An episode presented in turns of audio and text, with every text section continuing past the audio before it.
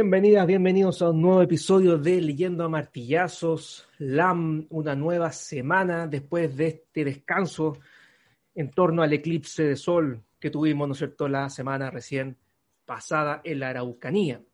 Agradecer a quienes nos escuchan, las estadísticas ya están reventando, Jorge, en todas las plataformas. Recordar que siempre pueden visitarnos en estudioscavernarios.com, en arroba en Instagram para que manden sus memes, fotos, lugares donde escuchan leyendo a martillazos, ¿no es cierto? Eh, oye, Jorge, ¿sabes qué? A raíz de eso, bueno, primero que todo, pasó, ¿cómo, está? ¿Cómo, ¿cómo está el tipo ¿Cómo bien, está? compañero, cagado de frío, pero todo bien. Súper bien, todo abrigadito dentro de todo, pero bueno, ahí, con harta niebla, compadre, con harta niebla, fíjate. ¿No andáis persiguiendo el frío, Jorge? ¿ah? Sí, pues bueno, tú Te, cachai. vas, te vas moviendo, ¿ah? Te vas moviendo. Necesito buscar el frío, pues soy un hombre caliente, necesito enfriarme constantemente, Eduardo. Que contrastar un poquito, pasar Exacto, más piola. Así es. Oye, nos escribió ahí por Instagram, en arroba estudios una lamera desde Brasil, Jorge. ¡Wow! Desde Brasil. Yo Estaba ahí. dije. Estaba ahí en, en Copacabana, ¿no es cierto? Escuchando eh, LAM. No entendió nada, Jorge, pobre. No entendía nada. Vamos a tener que empezar a hacer algunos episodios, Jorge, en, en portugués. ¿ah? Sí, yo creo que exacto, exacto. Sí. O en español más neutro, no sé, weón. Vamos a tener que buscar ahí una, una fórmula. Sí, O hacer los episodios sin alcohol, para poder pronunciar mejor. No, no, eso no, no, no. No Yo me retiro si esa weá, no. No, Jorge, no, era broma, era broma. Era broma. Eh, ¿Y cómo eh, está, pues, ¿Cómo está la ciudad Jardín? Ciudad Jardín, Jorge, eh, no sé si alcanza, no, no alcanza. ¿Cómo está la tía Coti? Mm, No, no, La no, Coti no. debe estar en la playa, en bikini, tomando sol, pues Jorge, sí. El sector 5, muy bien. Está, está todo el mundo en la playa, Jorge. Mucho Así visto, calor. así he visto las noticias. po. Todo Santiago está allá en Viña. po.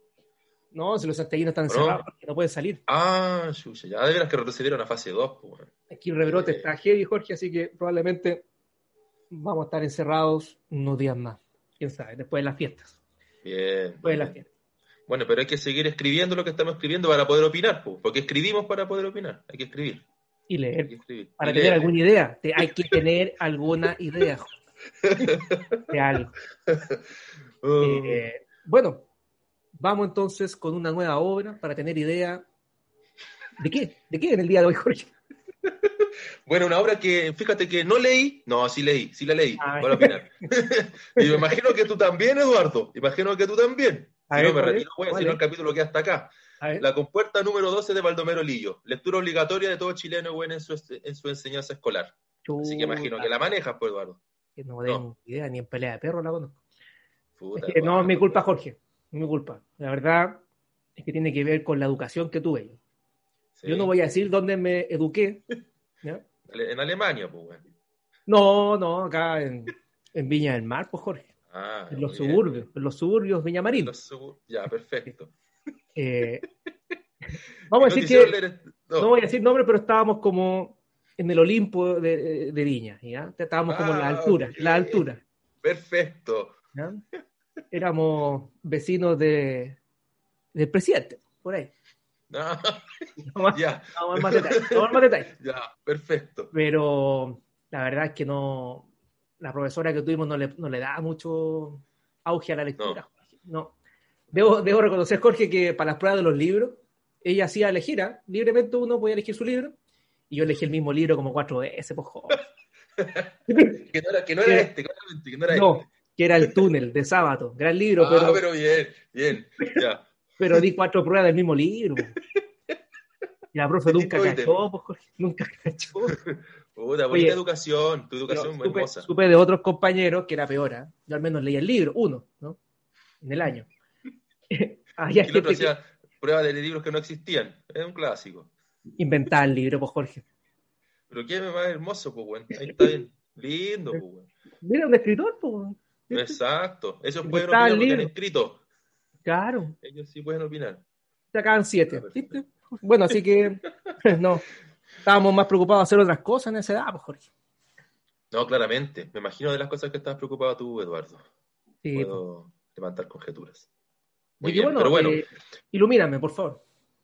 Mira, compañero, para que lo leas, ¿ah? lectura obligatoria. Voy a hablar de un cuento. Este es un cuento, Eduardo, que aparece en Subterra, libro, y me imagino que cualquier chileno que esté escuchando ahora el podcast, ¿cierto? Y tal vez algún latinoamericano que también haya tenido alguna cercanía con la literatura realista, ha escuchado de, este, de esta obra. Bueno, eh, es de Baldomero Lillo, uno de los grandes escritores, considero yo, de, Chile. Eh, Baldomero Lillo, compañero, nace en Lota, la región del Biobío, en 1867 y fallece en, en, Santiago de Chile un 10 de septiembre de 1923, compañero. Bueno, famosísimo por ser un cuentista chileno, considerado el maestro del género del realismo social en Chile. Bien, de hecho, eh, creo que ha sido una lectura, eh, aquí estoy no sé, logrando algunas cosas, pero no tengo la certeza, desde hace mucho tiempo en las escuelas chilenas. Lamentablemente yo creo que de a poco a poco ha ido desapareciendo del currículum nacional en nuestro país, eh, cosa que considero que es incorrecta, no debería desaparecer este, este autor de las letras chilenas, eh, por lo que significa y por la manera que tiene de escribir, que es exquisita, ¿bien? Bueno, contarte algunas cositas de Baldomero Lillo.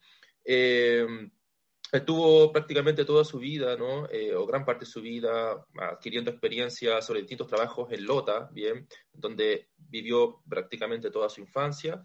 Eh, Lota le proporcionó, fíjate, tú sabes, Eduardo, ¿no? una ciudad eh, minera, específicamente del carbón, le proporcionó las dramáticas escenas que el autor llevó a sus cuentos. Eh, tempranamente debió abandonar también sus estudios para trabajar, eso es importante de mencionar, e ingresó como empleado de una pulpería, de un establecimiento minero. Bien, afortunadamente su trabajo le dejaba tiempo para la lectura, ficción que heredó de su padre.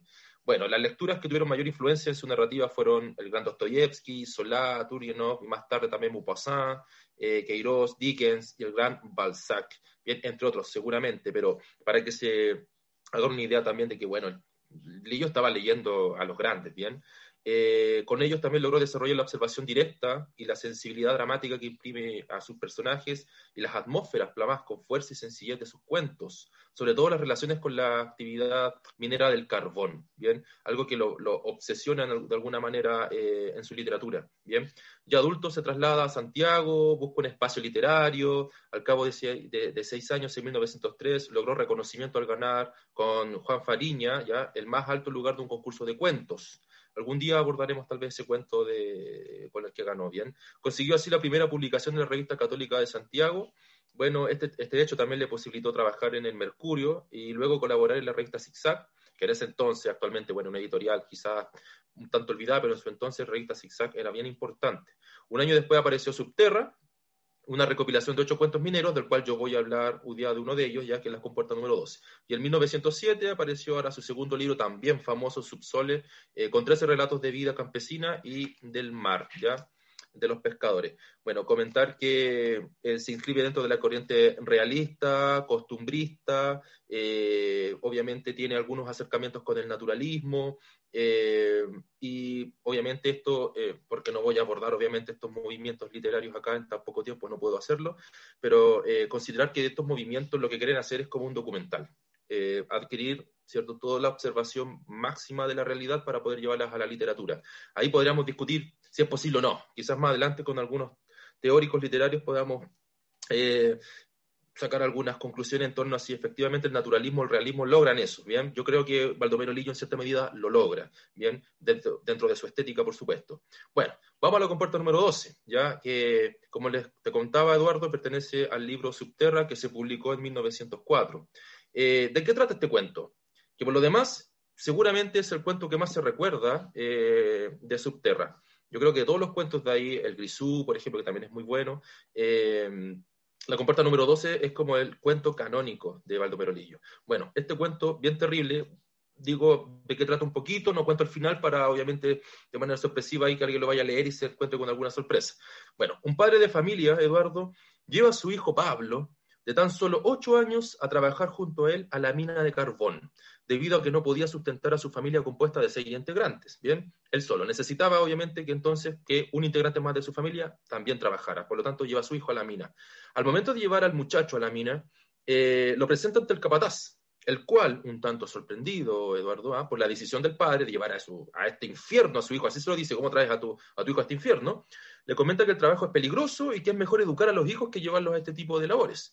Sin mayor insistencia, obviamente se sobreentiende ¿no? que el padre no le queda otra que llevar a su hijo ahí. Bueno, sin mayor insistencia, el capataz le asigna la labor de abrir la compuerta número 12 a Pablo, al niñito, ¿no? Cada vez que pasaran los caballos cargados con un carro de carbón, él debía abrir esa puerta. Perfecto, esa compuerta. Tenía que, ese era un trabajo, se ve un trabajo bastante sencillo, pero Baldomero Lillo obviamente lo carga con lo que él ya conocía porque trabajó también en esto.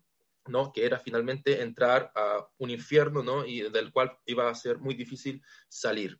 Eh, eso en literatura, bueno, se le llama determinismo social, algo que se va a tratar mucho para esta época y posterior también, eh, como por ejemplo con Augusto de Almar, en, en, en algunas de sus obras, en donde está muy marcado el que si uno es hijo de minero, bueno, va a tener que ser minero. Si uno es hijo de prostituta, seguramente va a tener que ir a la prostitución también, etcétera, etcétera. Dicho trabajo, bueno, queda libre luego de que el día anterior falleciera otro niño que cumplía la misma tarea que ahora va a tener que cumplir Pablo, ¿ya? Algo que ya le da un elemento trágico a esto. Pablo y su padre se dirigen entonces a la compuerta número 12 con un guía. Al llegar, el padre ata a Pablo a un grueso perno incautado que tiene esta puerta.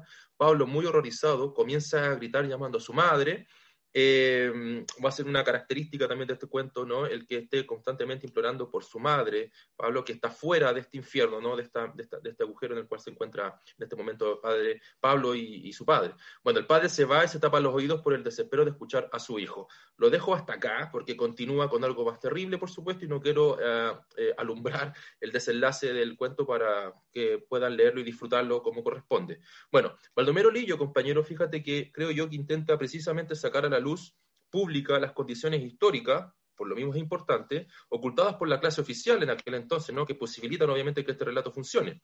Ensaya también el establecer la relación dialéctica entre la formación económico-social de Chile y las conformaciones ideológicas que surgen con formas de conciencia también, y obviamente el texto literario propiamente tal.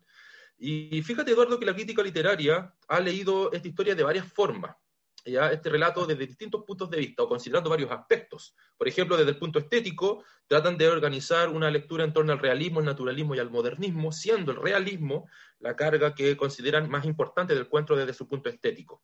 Ya la forma en la cual hablan los personajes y lo que está relatando específicamente pertenece a algo que es estrictamente realista. Es una cámara documental viendo lo que pasa y lo que pasaba en las minas. No es no es algo que efectivamente se le haya ocurrido a Baldomero Lillo, sino que efectivamente iban niños ¿no? a trabajar a las minas y fallecían en ellas.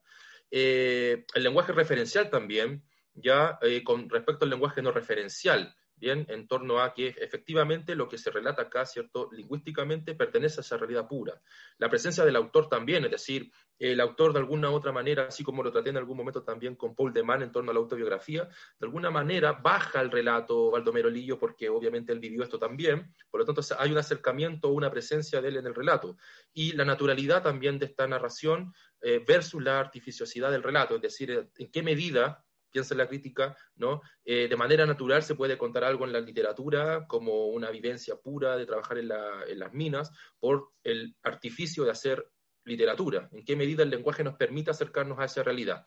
Eso es bien curioso, bien, porque generalmente, generalmente fíjate Eduardo que uno, los libros, este, este, cuento lo da a leer a niños más pequeños, enseñanza básica, por ejemplo, niños de 10 años, 11, están leyendo este cuento, pero yo creo que lo podría leer sin ningún problema un estudiante que esté en sus últimos dos eh, años de secundaria, antes de salir a la, a, la, universidad o lo que quieran hacer con sus vidas, ¿no? Porque, sí, sí, sí, dime.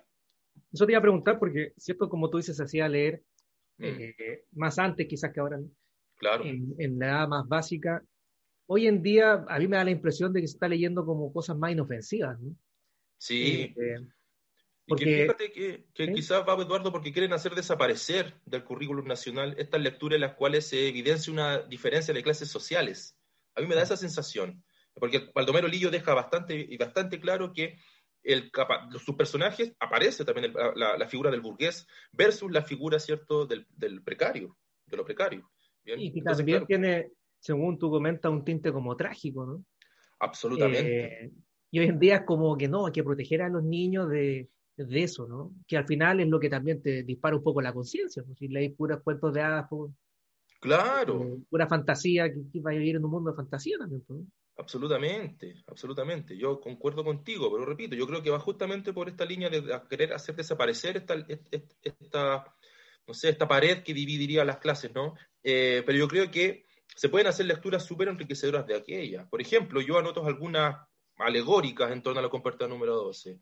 Bueno, creo que es aleccionador reparar en los recursos literarios también que delinean esta tragedia, ¿no? Porque la presenta como una tragedia también por el determinismo social que comentaba, ¿no? Que a Pablo no le quedaba otra que vivir exactamente lo mismo que ha vivido su padre y que seguramente van a vivir también las generaciones futuras de esta familia eh, literaria, si lo queremos ver así. Bien, eh, son una especie de almas muertas que entran a un mundo subterráneo.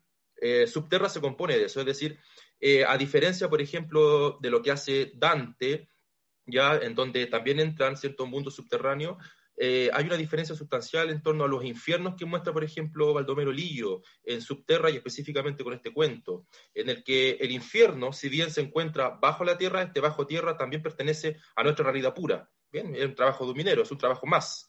Pero él dice, ¿cierto? Constantemente, estés sobre el mar como en subsole o estés bajo tierra como en subterra, te vas a encontrar con un infierno que es acá, que está en nosotros, lo estamos constantemente viviendo. Por lo tanto, a diferencia de Dante, por ejemplo, donde el infierno, ¿cierto?, tienes que ingresar de manera metafórica, ¿cierto?, a, este, a esta especie, ¿cierto?, de, agujero que se encuentra en la tierra, en donde no cualquiera puede ingresar también. Un elemento alegórico, ¿cierto?, exegético, si lo queremos ver así, del, comportamiento bíblico. En cambio, en, sub, en subsole y en subterra no. La compuerta número 12 es su evidencia. Esto, por lo, por lo tanto, se puede considerar como una literatura documentalista.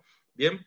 Eh, bueno, también comentarte, compañero, que Baldomero Lillo, ante la realidad que observa, eh, creo que hay una dicotomía constante entre vida y muerte, como un estado de suspensión constante en el que existe también un desequilibrio. Es decir, la pobreza, por ejemplo, es una condición altamente mortífera y terrible, por lo tanto, eh, este elemento de, de, la pobreza finalmente carga cierto hacia la muerte y por lo tanto el elemento vida queda en desequilibrio. Presenta el infierno, como te decía, en la tierra, a diferencia de Dante, y la única vida posible es saber convivir con esta muerte, ¿bien? Que finalmente, para Lillo, al parecer, se acaba generalmente, ¿cierto?, con eh, o tal vez no se acaba nunca, con la muerte tal vez, o tal vez es una constante. Actualmente la literatura postcontemporánea, en el capítulo anterior comentábamos algunas cosas sobre también esto, Eduardo, presenta las alternativas de las cuales nos valemos para escapar de esta muerte en vida. O sea, generalmente los libros ahora, ¿cierto? Son como una medicina que nos dan, ¿cierto? Para que nos sintamos como, wow, hay cosas que podemos hacer para vivir bien, para vivir mejor, para olvidarnos un tanto de la muerte, la muerte pasa a ser un tabú, para Lillo no para Lillo este elemento muerte, mortífero, lo presenta muy bien en sus, en sus libros. Por lo mismo, Baldomero Lillo, creo yo, es importante en cuanto a su representación de la realidad al ser terrenal y al colocar los elementos simbólicos en lo terrenal. Eso lo encuentro muy, muy importante. O sea, los símbolos de la muerte están a nuestro alcance, a diferencia de otra, de otra literatura. Lamentablemente, determinado cierto acogerlo no se puede escapar de este destino también, o sea, tiene un componente trágico, ¿bien? Creo que, que comparte mucho eh, los componentes trágicos a propósito del, determinismo social. Bueno, mi compadre, para ir finalizando, comentar también que Subterra, el libro ambientado en las minas de carbón de Lota, como les comentaba, fue notable para la gestación de una conciencia alternativa eso es importante, ojalá volver a leer harto este, este libro justamente por eso. El volumen de ocho cuentos propuso implícitamente un ensanchamiento de la noción del modernismo hispanoamericano, profundizando con la visión de las repercusiones de la revolución industrial, la prospección de la particularidad nacional, compadre, llevada a cabo por el costumbrismo del 19. O sea, es importantísimo que este legado no se pierda, que no se pierda, considero, ¿ya? O si no, en algún momento vamos a tener a todos leyendo Harry Potter, compañero, y nos vamos a olvidar justamente que esto, que, que, hay construcciones literarias que vienen justamente de la realidad, ¿bien? Si no, nos vamos a ir solamente a la imaginación. ¿bien? Interesante, yo creo que la gente tiende a rehuir de la realidad, Jorge, ¿no? En, en la literatura, en las películas, por eso le gusta tanto la ciencia ficción o la fantasía. Claro, gusta mucho. Eh, el mundo maravilloso, exacto pero cada cierto tiempo yo creo que igual pegan este tipo de, de, temáticas, ¿no? Yo me acordaba a raíz de lo que comentabas tú de Dante y todo lo demás, lo que hizo la película Parasite, por ejemplo.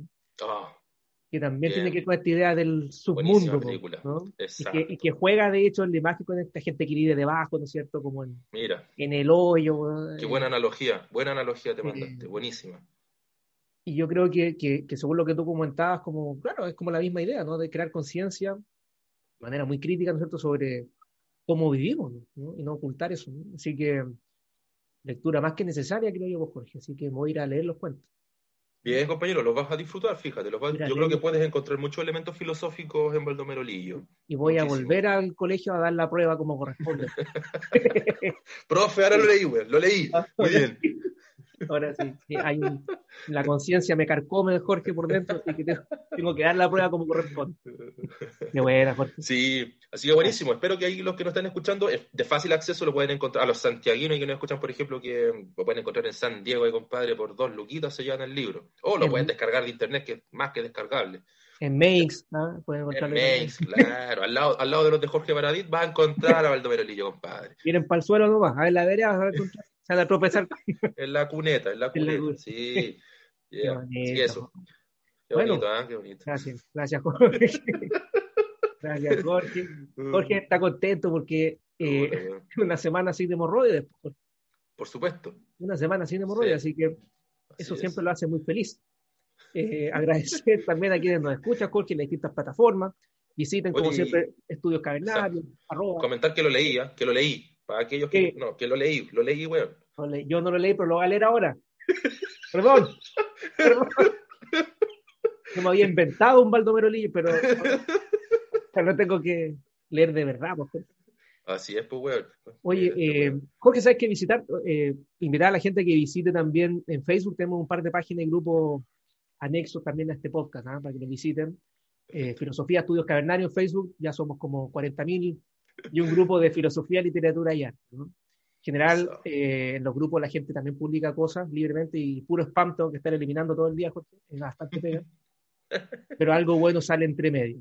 Eh, y también visiten Masticadores de Letras Chile ahí para que vean a este grupo sectario de, de escritores y escritores hablando estupidez. Jorge, nos despedimos en el próximo episodio donde vienen los descargos del anti-poeta. Lo necesito, lo necesito. para el próximo. Estoy listo por las hemorroides, weón. Vayan a buscar el vinagre. Nos vemos. Nos vemos. Abrazos.